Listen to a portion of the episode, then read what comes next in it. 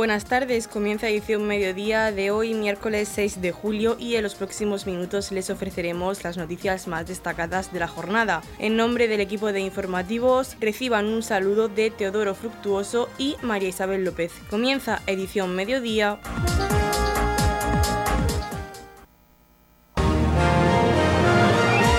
Edición mediodía. Servicios informativos. Esta mañana ha tenido lugar la presentación de la construcción de viviendas con régimen de cooperativas en Roldán. El alcalde de Torrepacheco, Antonio León, daba la bienvenida a representantes de Concovi, Confederación de Cooperativas de Viviendas de España, de la gestora Core e Inmopol. Antonio León nos hablaba de que esta promoción se va a realizar en el plan parcial El Alba que va a servir para implantar este modelo de viviendas en régimen de cooperativas. Esta mañana estamos en el hall de la Casa Consistorial de Torre Pacheco, pues conociendo un nuevo modelo de promoción de viviendas como es la cooperativa. La cooperativa, un modelo que hace años, muchísimos años en el municipio de Torre Pacheco, pues sí, eh, sirvió pues para llevar a cabo eh, la construcción y la promoción de centenares de viviendas, pero que desde hace un tiempo pues no ha sido el modelo que se ha llevado a cabo. Esta mañana sí que estamos conociendo este nuevo modelo que se va a poner en marcha en el municipio y lo primero que tenemos que hacer es agradecer que hayan venido a presentarlo. Eh, por un lado, eh, representantes de, la, de CONCAVI, de la Confederación de Cooperativas de, Viviendas de España, agradecer que hayan venido esta mañana pues, a explicarnos este modelo de gestión de promoción de viviendas. También a la gestora Core, que se va a hacer cargo de una promoción de, viviendas tanto en Roldán como, como en Torrepacheco, e Inmopol, que también pues, eh, ha apostado también por este modelo y que se va a hacer también en el, plan parcial del Alba, en Roldán, donde hay una urbanización eh, recientemente acabada que va a servir pues para implantar, eh, como decimos, este, este modelo de promoción de viviendas. Yo creo que es eh, un, modelo que ahora mismo la cooperativa en un municipio como, Torre Pacheco, donde el sistema de cooperativa pues tanto se está empleando, por ejemplo, en el, en el sector agrícola, pero sin embargo en el sector de vivienda y en otros sectores, eh, en el sector de enseñanza también somos modelo a nivel regional pero es necesario que se, que se vuelva a implantar, por lo que supone ya no solo de, reactivación económica, de promoción de viviendas, sino por lo que supone también socialmente que los eh, futuros usuarios de viviendas pues, puedan ser partícipes desde el primer momento de cómo se va a ir pues, promocionando, construyendo y desarrollando lo que va a ser su lo que va a ser su vivienda. Tenemos que agradecer que se haya apostado por esta, por esta promoción porque estamos en un municipio donde hace pocos días conocíamos los índices de desempleo y somos de los municipios donde sigue bajando el desempleo, somos de los municipios con menor desempleo de la región de Murcia, donde hace también unos días pues conocíamos pues eh, lo que era el mercado de la vivienda y somos de los cuatro municipios de la región de Murcia junto con Murcia, Cartagena y San Javier, donde el mercado de la vivienda pues sigue un ritmo más o menos aceptable. Por lo tanto, estamos en un municipio que tras el COVID pues hemos visto cómo se está reactivando la economía, cómo estamos volviendo a índices anteriores a la pandemia. Eh, un municipio que siempre ha tenido pues esa, esa característica, es un municipio emprendedor, un municipio con iniciativa, un municipio donde al final eh, las personas de aquí, los empresarios, pues eh, todos han hecho posible que este municipio pues, sea un municipio grande. Por lo tanto, esta iniciativa pues, viene a confirmar eh, esa tendencia de Torre Pacheco, esa historia de Torre Pacheco y queremos agradecerle ya no solo que esta mañana hayan venido a presentar este importante, ilusionante proyecto para nuestro municipio, sino también desearles la mayor de las suertes en esta, en esta. Francisco Sevilla, vicepresidente de Concovi, Confederación de Cooperativas de Viviendas de España, nos ha hablado de este proyecto cooperativo llamado Las Villas Pol, Sociedad Cooperativa, que se va a realizar en la pedanía de Roldán. Este nuevo proyecto cooperativo se suma a las más de 12.000 viviendas que en este momento tiene Concovi federadas en gestión o promoción, lo que pone de manifiesto la buena salud que tienen las cooperativas de viviendas en el sector inmobiliario español. Muchísimas gracias, alcalde, eh, querida corporación. Muchísimas gracias por la, por la acogida que nos habéis prestado a Concovi en estas extraordinarias instalaciones. estamos muy contentos y muy satisfechos de, eh, después de nuestra reciente incorporación a UCOMUR, la Unión de Cooperativas Murciana, pues poder acompañar a, tanto a CORE como a IMOPOL, como por supuesto a, a, la corporación en la presentación de este, de este proyecto cooperativo, que como bien apuntaba el alcalde es muy ilusionante nosotros eh, estamos muy contentos y satisfechos de poder sumar a las más de 200 cooperativas que están federadas en Concovi, en la Confederación de Cooperativas de Viviendas de España, a este, a este nuevo proyecto, a esta nueva cooperativa, eh, las Villas Col Sociedad Cooperativa, porque eh, somos conscientes y confiamos plenamente en que no solo va a ser un proyecto de éxito para los cooperativistas, futuros promotores de, de, estas viviendas, que por lo que hemos podido ver pues son unas viviendas muy adecuadas a la tendencia actual, tanto en su modernidad, sus calidades y, las proyecciones económicas que pueden aportar al, municipio,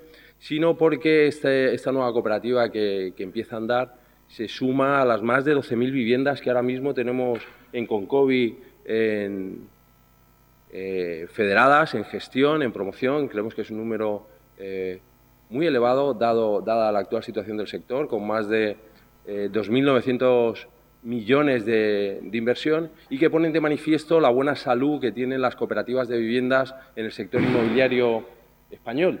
Si bien por eh, entendemos que, el éxito que conlleva la, la, inmensa mayoría de las mismas, pues bueno, pues quizá no sean noticia diaria por eh, esa mala costumbre que tenemos de, no hacer noticia lo que es bueno y solo lo que no es bueno.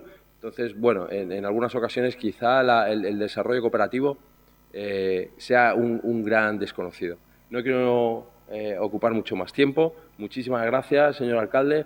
Muchísimas gracias, Simopol, Core, por, por por habernos invitado a este acto y por entender que eh, la cooperativa que echa andar de, debe estar, como está, federada y contar con el sello de calidad y de homologación que le otorga su pertenencia con COVID. José María Pérez, presidente de Core Gestión de Proyectos, nos habla de este proyecto cooperativo que se va a realizar en la urbanización El Alba y que continuará posteriormente con la ejecución de un proyecto similar en la urbanización El Pasico en Torre Pacheco. José María Pérez apuntaba que este proyecto es una cooperativa de viviendas adaptada a los últimos tiempos que pretende satisfacer la demanda de viviendas nuevas en el municipio de Torre Pacheco y su entorno, fundamentado en unos principios de economía de costes, sostenible medioambientalmente y basada en el principio de libre elección. En la presentación de este proyecto cooperativo que desde CORE, Gestión de Proyectos, estamos impulsando en, en este municipio en, en, dos ámbitos, especialmente iniciado en, en Roldán, en, en, el residencial El Alba, y a continuación en el Pasico con otro proyecto cooperativo un poquito más pequeño, pero que también es ilusionante para nosotros. El proyecto se basa, bueno, son cooperativas de viviendas adaptadas a los últimos tiempos que pretenden satisfacer la demanda de, vivienda nueva en el municipio y el entorno y a, basados en unos principios de economía de costes, puesto que las cooperativas promueven al coste de producción, con lo cual no hay ningún beneficio eh, promotor que los cooperativistas tengan que afrontar, simplemente pagar los costes de producción de sus viviendas, pero que al mismo tiempo pretende ser una promoción económica eh, eficiente, eh, medioambientalmente sostenible y sobre todo basado en el principio de libre elección. Los cooperativistas, dentro de las opciones del proyecto, van a poder elegir entre múltiples posibilidades de personalización de sus propias casas, desde la distribución, los acabados, las terminaciones e incluso las distintas dotaciones que puedan incorporar a su vivienda, pues, por ejemplo, una piscina o una cocina más o menos equipada en función de sus necesidades. El proyecto está en marcha, eh, tenemos oficina eh, en el municipio, lógicamente, eh, en, en, las oficinas de Inmopol para informar a todos los interesados que quieran participar en este proyecto cooperativo, que, insisto, está en marcha y que esperamos que en muy poco tiempo pueda empezar a andar mediante la solicitud de la licencia y el inicio de las obras de construcción. Noticias, edición mediodía. El concejal de Educación, Francisco Sáez, ha recibido a los directores de los centros de educación de adultos de la región de Murcia y le ha mostrado la exposición Felicea, que se podrá visitar hasta el 8 de agosto en el hall del Ayuntamiento de Torre Pacheco. El proyecto Felicea, creado por el CEA Mar Menor, trata de investigar sobre la metodología del aprendizaje basada en proyectos de una manera más dinámica con el objetivo de aprender a trabajar en equipo y hacer un uso responsable de las nuevas tecnologías. Este proyecto está elaborado por los alumnos de secundaria y del curso curso de inglés A2 del centro. En él se pueden ver trabajos de investigación de diversas disciplinas como historia, biología, inglés, ciencias naturales y ciencias sociales. Cada proyecto tiene incorporado un código QR para acceder a contenidos digitales. Nos encontramos en el hall del Ayuntamiento de Torre Pacheco pues para, para inaugurar la exposición llamada Felicea que han hecho desde el CEA Mar Menor. Eh, nos acompaña Rosario Ross, la directora, y demás directores eh, pues de toda la región, de Lorca, de Jumilla, de Murcia, que pues, nos acompañan esta mañana. Es una exposición que han realizado los alumnos tanto del CEA Mar Menor de San Javier, de San Pedro del Pinatar y de Torre Pacheco. Pues como podéis apreciar, eh, los alumnos durante todo este año han trabajado por proyectos, diferentes temáticas de ámbito pues, histórico, cultural, pues, relacionado con, con el medio ambiente que durante todo el mes de julio seguirá en el ayuntamiento para poderla visitar de forma, de forma gratuita. A continuación, eh, pues, la secretaria y la directora nos explicarán un poco de más proyectos que tienen en mente, así como también eh, Paco Riquelme, que nos explicará un poco eh, el libro que, bueno, él junto con otros 13 compañeros han sacado enfocado a la educación.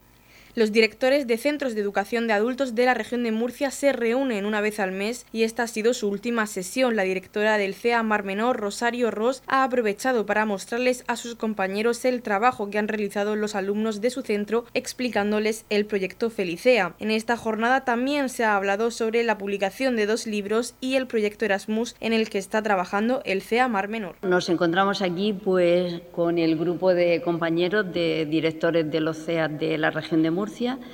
Nos reunimos una vez al mes todos los directores de la región de Murcia y esta va a ser la última sesión que tenemos y hemos querido aprovechar pues para mostrarle la exposición que han realizado los alumnos del CEA Mar Menor en las distintas ubicaciones en San Pedro, en San Javier y en Torre Pacheco para, pues, para que vean lo que, lo que estamos trabajando.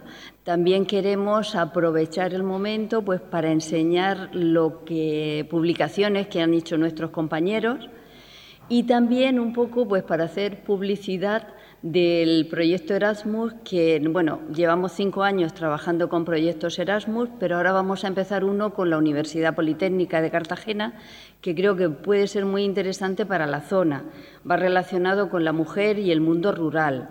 Ahora también Violeta nos comentará un poco de, qué va el proyecto. Si queréis, Paco, y Inés y Ana, que son los que han realizado la publicación, la podéis presentar. Ana María Martínez, directora del CEA de Alcantarilla, y Inés López, directora del Centro Comarcal Río Mula, han explicado el manual para la educación de adultos que han creado. En esta publicación han utilizado estrategias y planes adaptados a educación de adultos. a raíz de, toda la situación de pandemia que se ha ido viviendo, pues el trabajo con las herramientas telemáticas fue cada día más importante y bueno, pues nos planteamos realmente, falta una profesora, la directora del CEA García Liz, eh, como coordinadora de la publicación, nos planteamos pues, elaborar materiales mm, a nivel metodológico que sirvieran sobre todo para la educación de adultos, ya que nos encontrábamos que la mayoría de los de la forma de trabajar a nivel en las clases estaba sobre todo orientado a secundaria. Entonces, bueno, de ahí nace el, espíritu de esta publicación. Sí, el diseño de un manual donde hemos utilizado estrategias y, planes y, los hemos adaptado a, una educación de adultos. Se ha hecho de una forma que sea muy fácil de consultar, porque muchas veces nos encontramos con las publicaciones que hay, muchísimo material y no sabes por dónde por dónde qué coger y bueno se ha hecho con eh, tipo fichas y con muchas referencias bibliográficas para, para empezar a trabajar eh, según las diferentes fases de cada metodología. ¿Ese libro está en formato digital también? Ahora mismo está en formato digital, sí. Francisco Riquelme, jefe de estudios del CEA Mar Menor, ha hablado sobre el libro Educar para Ser que ha escrito junto a otros 14 educadores y este libro tiene como fundamento cuál es el sentido último de la educación.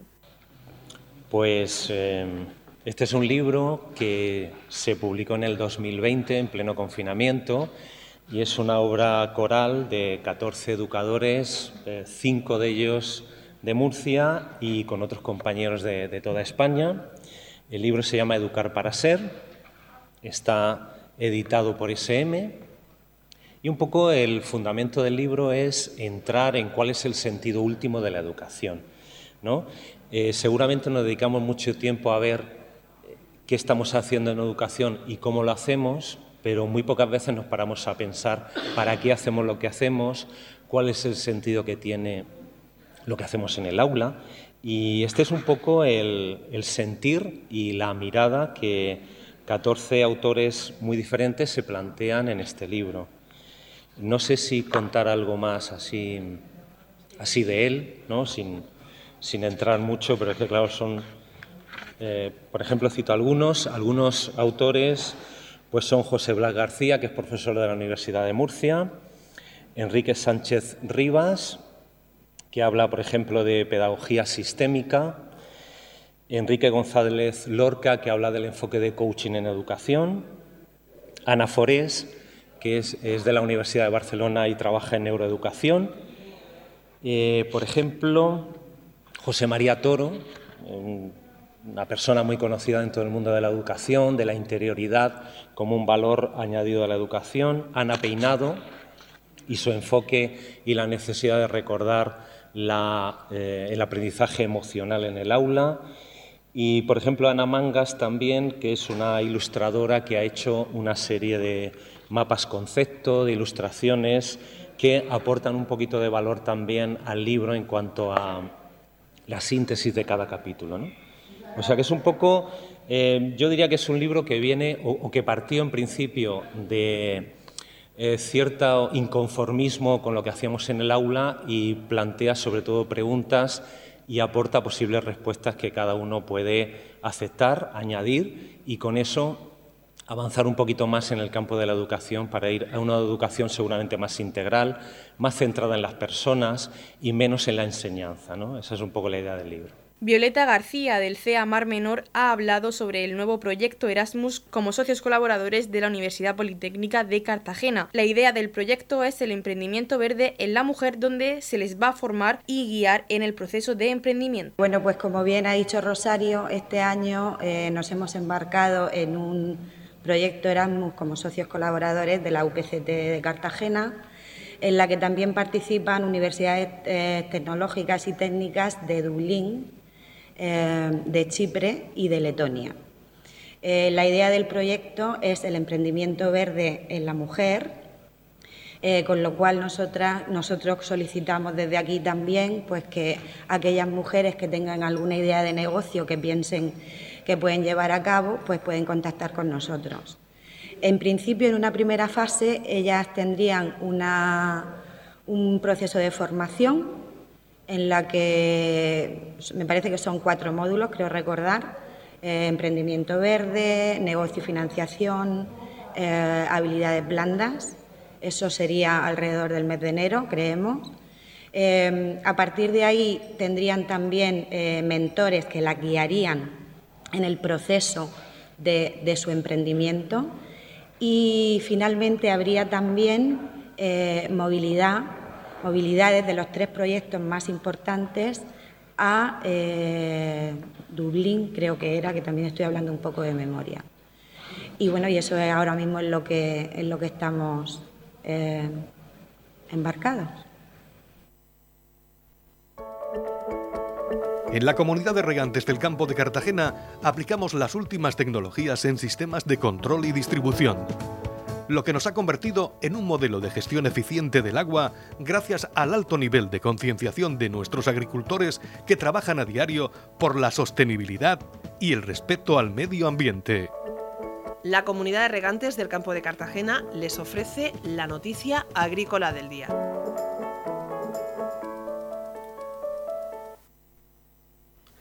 Los regantes del campo de Cartagena estudian recurrir la sentencia del Tribunal Superior de Justicia de Murcia que rechaza su recurso contra las medidas de protección del acuífero del Mar Menor. Insisten en que el procedimiento que utilizó la Confederación Hidrográfica del Segura para su aprobación no fue el adecuado, ya que dispusieron de menos de dos días para estudiar las iniciativas. El Tribunal Superior de Justicia ha desestimado el recurso alegando que no es causa de nulidad la falta de documentación en plazo ni tampoco generaba indefensión a los demandantes. También aclara que la Confederación Hidrográfica del Segura tiene facultades para adoptar iniciativas coherentes con el objetivo medioambiental previsto en la legislación europea. El presidente de los regantes del campo de Cartagena, Manuel Martínez, respeta la sentencia, pero afirma que estudian recurrirla. Eh, bueno, pues la sala considera que es adecuado desestimarlo. Eh, estamos estudiando el, fallo y, bueno, pues no sé si al final con los equipos jurídicos eh, se decidirá interponer recurso de casado. En la comunidad de regantes del campo de Cartagena aplicamos los últimos avances en innovación y desarrollo al servicio de una agricultura de regadío eficiente y respetuosa con nuestro entorno. Por la sostenibilidad y el respeto al medio ambiente, Comunidad de Regantes del Campo de Cartagena. Edición Mediodía. Servicios informativos. El gobierno regional facilita con la línea ICREF Aval Joven que 243 menores de 35 años adquieran su primera vivienda en propiedad. 11 han sido los beneficiarios de este aval joven en el municipio de Torre Pacheco. El importe medio de las hipotecas ha sido de 103.000 euros y el aval del ICREF correspondía a 20.000 euros. 243 jóvenes de la región de Murcia que han podido acceder a su primera vivienda gracias al aval del gobierno de la región de Murcia, que como saben les proporciona hasta el 20% del valor de, la vivienda. Por eso digo que es una actuación de la que nos sentimos muy eh, orgullosos, profundamente orgullosos, porque esto es la aplicación práctica de, la política. Es decir, satisfacer necesidades de los ciudadanos de la región de Murcia, beneficiar a los ciudadanos de la región de Murcia, y esto es lo que estamos haciendo con esta, con esta medida. El consejero de Economía, Hacienda y Administración Digital, Luis Alberto Marín, y el consejero de Fomento e Infraestructuras, José Ramón Díez de Revenga, mantuvieron un encuentro con varios de los jóvenes beneficiarios de esta línea que facilita que los menores de 35 años puedan adquirir su primera vivienda. Estamos apostando fuertemente por derribar las barreras que impiden a los jóvenes acceder a ese primer hogar. Una barrera que se identificó en su día era que las entidades solo financiaban el 80% del coste total de la vivienda y para eso sacamos esta línea de avales, porque de esta manera estamos consiguiendo que, esos, esos jóvenes puedan realmente iniciar su proyecto de vida, puedan elegir la vivienda donde quieren vivir y el hogar donde quieren residir y de esa manera puedan emprender sus proyectos de vida. Radio Torre Pacheco, servicios informativos. La Junta de Gobierno de la Comunidad de Regantes del Campo de Cartagena, celebrada el pasado 29 de junio, acordó celebrar una asamblea informativa sobre las medidas cautelares de la Confederación Hidrográfica del Segura este miércoles 6 de julio a las 8 de la tarde en los salones de Acuario. Del contenido de esta asamblea hablamos con el presidente de la Comunidad de Regantes del Campo de Cartagena, Manuel Martínez. En la asamblea lo que pretendemos es informar en general a, a todos los regantes sobre los informes que hay que presentar, a requerimiento de la Confederación, eh, eh, como que se están cumpliendo las medidas cautelares, los acuerdos de la Junta de Gobierno eh, del 16 de julio de 2020. simplemente pues informar, pues, surgen muchas preguntas, surgen muchas preguntas y bueno, pues clarificar todo esto y sobre todo, pues bueno, pues que, esto hay que presentarlo puesto que la Confederación está indicando que el que no cumpla las medidas pues será suspendido del uso del agua. Eh, nosotros aquí, la comunidad regante, pues lo que estamos haciendo es de intermediario. O sea, simplemente eh, es informar a la gente, eh, nos tienen que presentar los informes aquí a la, en la comunidad regante para remitirlos a la Confederación. Este es un tema que le preocupa a los agricultores del campo de Cartagena, tanto por la premura de tiempo como por el coste de esos informes. Sí, bueno, verdaderamente el coste no lo sé me enteraré cuando, cuando tenga que pagar el mío. ¿eh? Eh, no sé cuál es el costo, si me han dicho que algunos están pidiendo eh, alguna cantidad de dinero algo elevada, pero bueno, eso depende también de las características de cada explotación. No es lo mismo una explotación pequeña que una explotación grande, que lleva mucho más trabajo. Eso yo ahí no puedo entrar en ese tema. y bueno, pues simplemente que, de verdad, es que hay que hacer las cosas bien y, y bueno, la premura de tiempo, la verdad que inicialmente nos notificaron el día 8 de junio, de junio eh, la semana siguiente mandaron una aclaración, la otra otra aclaración, el día 23, eh, jueves, creo que nos enviaron otra, eh, y, bueno, pues ahí andamos poco clarificando temas y, bueno pues han ido modificando algunos de los requerimientos clarificando o, modificando y bueno pues ahora que ya más o menos lo tenemos todo meridianamente claro, pues queremos informar a, todo el mundo. ¿La fecha límite que tienen los agricultores para presentar este informe cuál es? En principio hasta el día 8 de agosto. Eh, ese era el plazo, nos notificaron el 8 de junio, nos dieron dos meses. Principio hasta el 8 de agosto. Eh, bueno, eh, estamos gestionando también el tema de que nos puedan dar una prórroga. la última información que tengo es que aquel que considere que necesita una prórroga debe solicitarla ¿eh? y si posiblemente se le otorgará un mes más, según lo que marca la ley en cuanto a plazos y todo lo demás. Eh, no lo sé, estoy intentando ver si la prórroga esta la podemos solicitar nosotros, digamos, de modo conjunto para todo aquel que la precise, pero bueno, en principio lo último eh, que me ha indicado el presidente de la Confederación es que no, que cada uno tiene que solicitar, eh, si alguno considera que necesita más plazo, pues que lo solicite, pero tendría que solicitarlo de modo individual. Manuel Martínez también nos comentaba en esta entrevista que la Junta de Gobierno de la Asamblea General del Sindicato Central de Regantes estudia la posibilidad de realizar movilizaciones en defensa del sector agrícola para después del verano. Sí, bueno, el otro día en la Junta de Gobierno y en la Asamblea General del Sindicato Central de Regantes se trató ese tema y bueno, pues se van a estudiar a ver qué tipo de actuaciones se pueden realizar, que pues, lógicamente en principio será eh, después de verano. Estamos repasando para usted la actualidad de nuestro municipio en edición mediodía. El concejal de Cultura y Turismo Raúl Lledó junto a la técnico de la Concejalía de Turismo Cristina Aranda presentaban Atardeceres con Encanto en Torre Pacheco, programa con atractivas actividades para disfrutar de este verano en el municipio de Torre Pacheco. Los eventos tendrán lugar al caer la tarde y se repartirán en los dos recursos turísticos más emblemáticos de nuestro municipio, como son el Cabezo Gordo, la Cueva del Agua y el Paraje del Pasico, teniendo como protagonistas el Molino y la Ermita del Pasico. La reserva de esta actividad se puede realizar en el apartado de visitas guiadas de la web murciaturística.es. Desde el Ayuntamiento de Torre Pacheco y la Concejalía de Turismo lanzamos esta nueva actividad, Atardeceres con Encanto, con el objetivo, con dos objetivos claros. Uno, hacer mucho más amenas, mucho más divertidas las tardes y las noches en el municipio de Torre Pacheco y, por supuesto, dar a conocer enclaves únicos en el municipio, no solamente a nuestros vecinos, sino también aprovechando el verano a todos aquellos que nos puedan eh, visitar desde, todos los puntos de la geografía nacional. Empezamos en recuperando ese concierto el próximo día 14 de julio, ese concierto que hacemos en el entorno de la Ermita del Pasico, junto al Molino del Pasico, junto eh, con la Unión Musical de Torre Pacheco.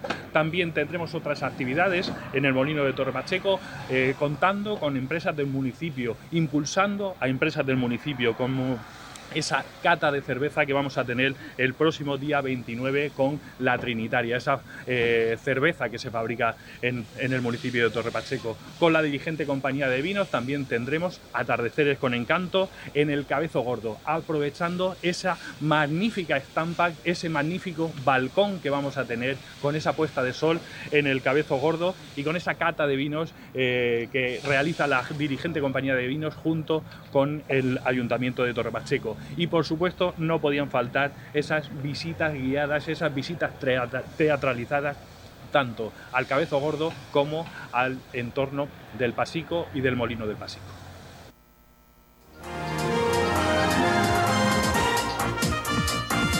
Edición Mediodía, el pulso diario de la actualidad local.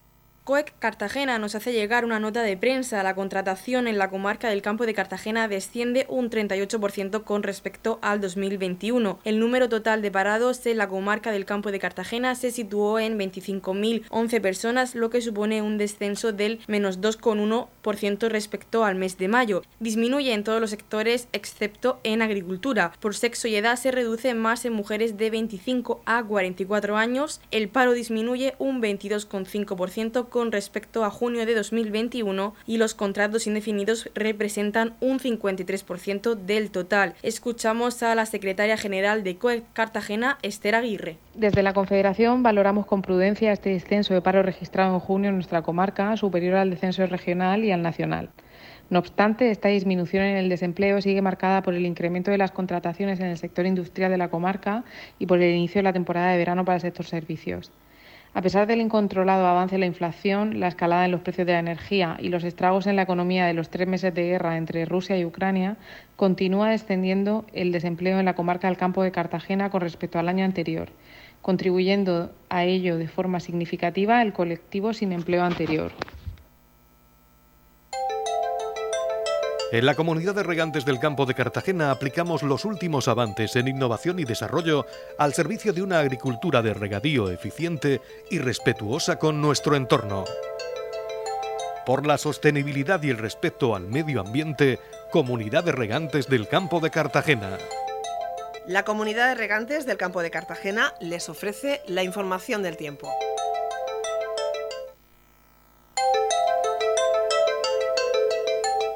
A continuación conocemos la información meteorológica para hoy miércoles 6 de julio en la región de Murcia. Posibles chubascos, nubes medias y altas y nubosidad de evolución diurna en el interior, sin descartar chubascos en las sierras del norte, más probables en el noroeste y que podrían ir con tormentas. La capital Murcia alcanzará una máxima de 33 grados y una mínima de 24. El campo de Cartagena alcanzará una máxima de 30 grados y una mínima de 25. Y en el Mar Menor tendremos tenemos una máxima de 30 grados y una mínima de 23 grados.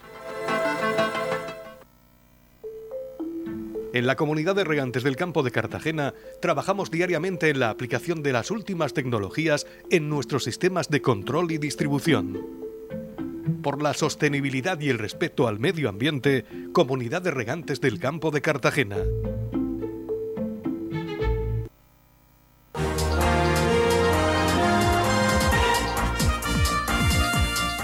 Hasta aquí lo más destacado de la información local. Volvemos con más noticias a partir de las 8 y media con edición de tarde. Y recuerden que edición mediodía lo pueden volver a escuchar en los podcasts de esta emisora que los pueden encontrar en el Facebook de Radio Torre Pacheco y también a través de nuestra web radiotorrepacheco.es donde encontrarán información actualizada. Les deseamos que pasen muy buena tarde.